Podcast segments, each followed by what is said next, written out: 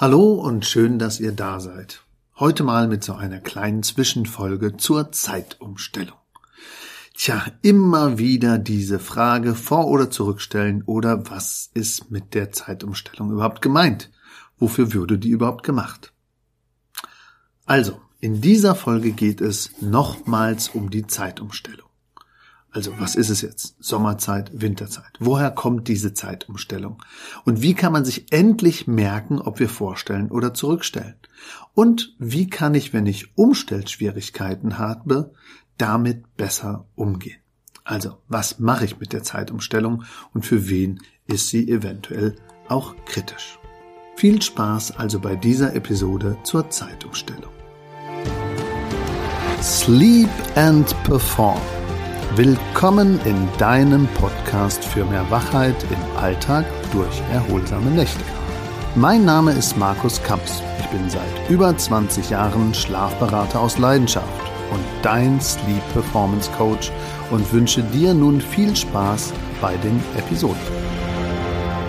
Na, schon wieder März? Der Weltschlaftag ist gerade vorbei. Hallo und schön, dass ihr da seid zur Zeitumstellungsfolge, denn hier klären wir wie stellt man um und was ist zu beachten? Und warum gibt's überhaupt die Zeitumstellung?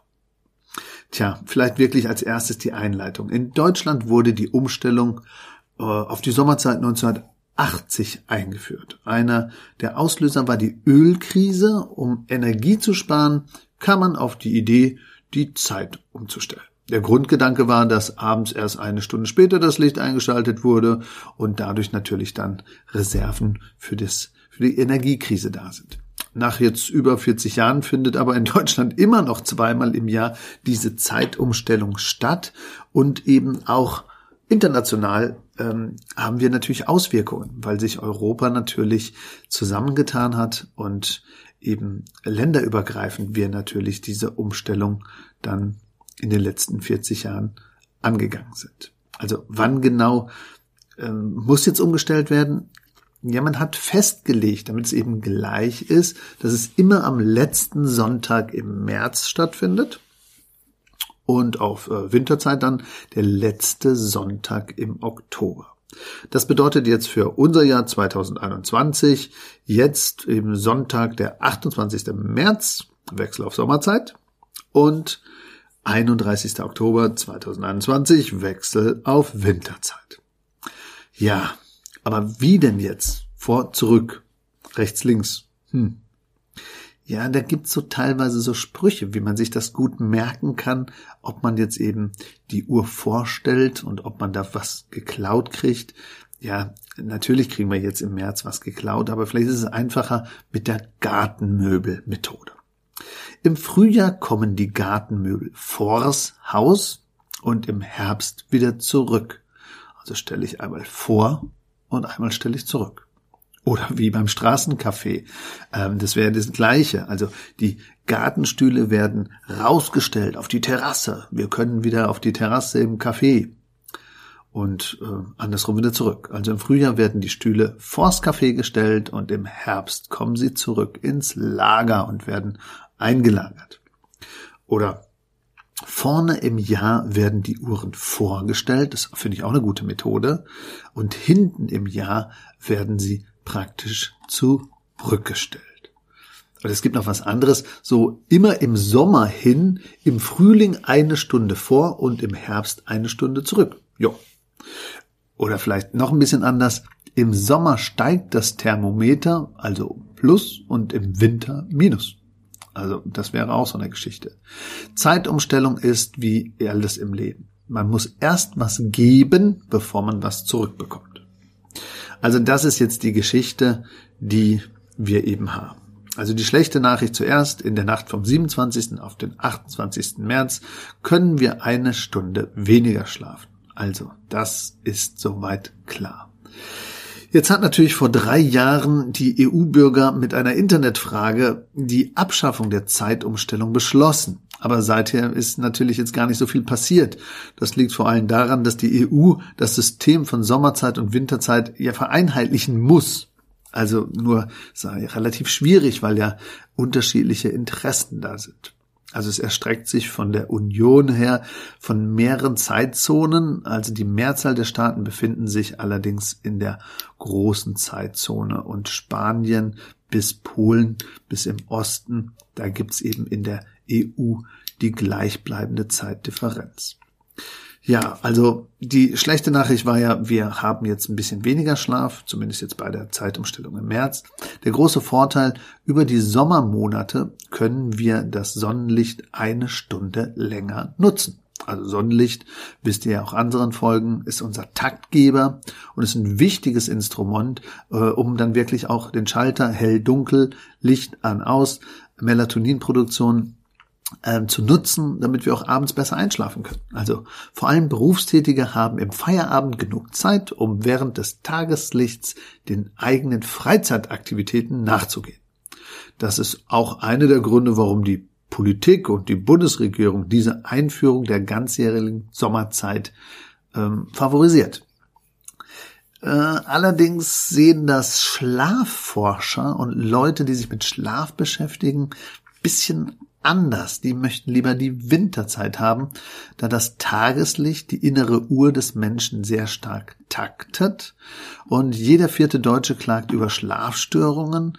Ähm, und deswegen bevorzugen eigentlich die Schlafforscher die Winterzeit. Also sie befürchten, dass wenn es permanente Sommerzeit gibt, das vielleicht gar nicht so gut wäre, weil wir einfach einen anderen Takt bekommen oder eine andere Taktkontrolle.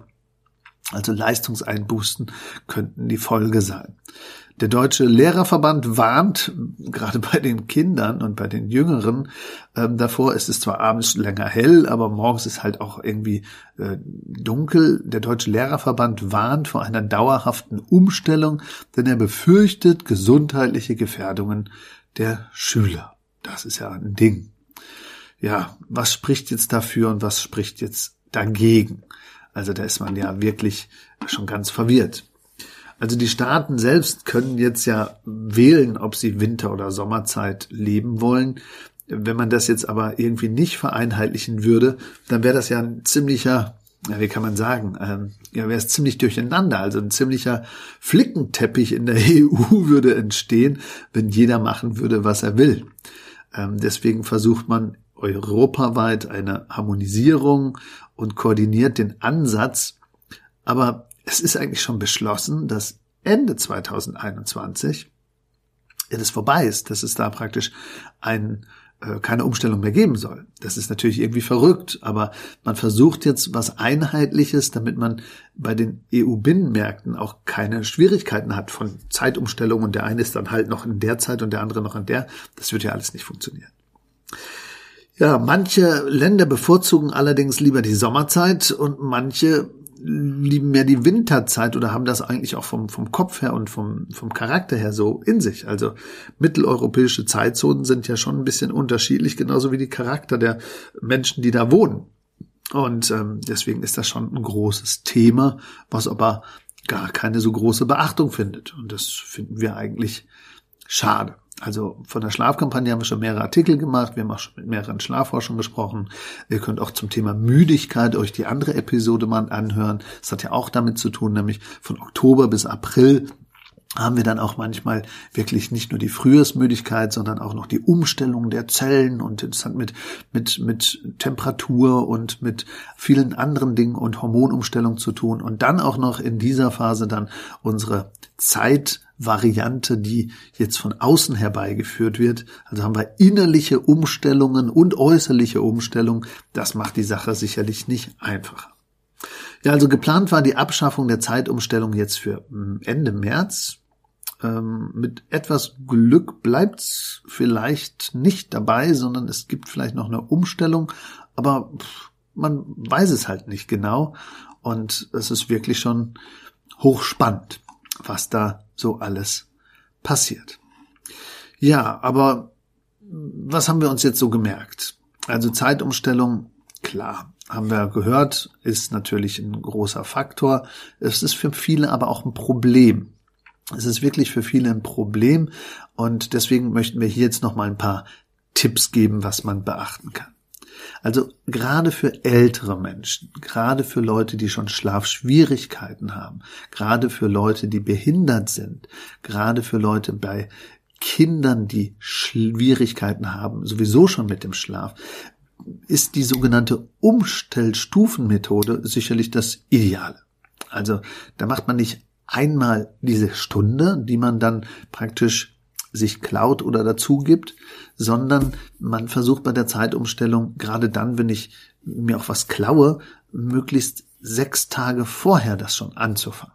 Also sechs Tage lang zehn Minuten umstellen, kann der Körper einfacher, als wenn ich jetzt einmal eine Stunde nehme und vorher sowieso schon Schwierigkeiten hatte. Also diese häppchenweise Anpassung ähm, sieben bis zehn Tage vor dem zu, zur Zeitumstellungen da anzufangen, macht einfach auf jeden Fall Sinn. Ich empfehle meistens diese sechs mal zehn Minuten, weil man sich das gut merken kann. Und das ist wirklich dann sanfter für viele. Also nochmal zusammengefasst, eine häppchenweise Anpassung an die Sommerzeit ist bei überempfindlichen Menschen, zum Beispiel älteren oder kränklichen oder Leuten mit Schlafproblemen, extrem sinnvoll. Dazu kann man früher ins Bett gehen und früher aufstehen und so kann man sich die verlorene Stunde selber stufenweise innerhalb von sieben bis zehn Tagen oder in meinem Fall eben in sechs Tagen anpassen. Ja, ansonsten, wer kann, sollte am Tag nach der Zeitumstellung morgens einfach eine Stunde länger liegen bleiben und dann die erste Woche auch ein kleines bisschen ruhiger angehen lassen, seinen Takt ein bisschen mehr zur Ruhe kommen lassen, aber noch wichtiger, Rhythmuszeit, ans Licht gehen, dann auch die Ernährungszeiten einhalten. Üppige Mahlzeiten am Abend vorher sollten in der Umstellphase natürlich vermieden werden. Wer Verdauungsprobleme hat, sollte schrittweise die Zeiten für die Mahlzeiten mit ändern. Also gerade wenn ich mit dem Magen-Darm-Trakt Probleme habe, da also vorsichtig sein. Auch übermäßiger Konsum von Kaffee, Tee und Nikotin ist gerade in den ersten zwei Tagen der Zeitumstellung ein bisschen zu vermeiden. Das wäre toll. Aber bitte genügend ausreichende Flüssigkeit, gilt ja immer, verteilt auf den Tag. Das wäre sinnvoll. Man sagt ja immer so drei bis fünf Prozent des Körpergewichtes. kann ja jeder von euch selber ausrechnen. Dann noch wichtig, gerade auch während der Umstellphase eher auf den Mittagsschlaf vielleicht verzichten. Also auch wenn der jetzt praktisch schon zur heiligen Kuh geworden ist, gerade wenn ich da was umstellen will, lieber weglassen, damit der Schlafdruck größer ist, damit ich mir jetzt nicht noch was vom Rhythmus kaputt mache. Sonst bleibe ich eben wach und das ist eben nicht so gut.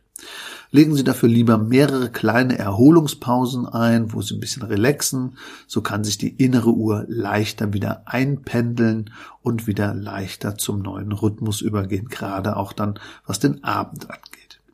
Einfache Hausmittel, heißes Bad für die Füße, dicke Socken, Entspannungsübungen, pflanzliche Mittel, das kann man unterstützend auch machen.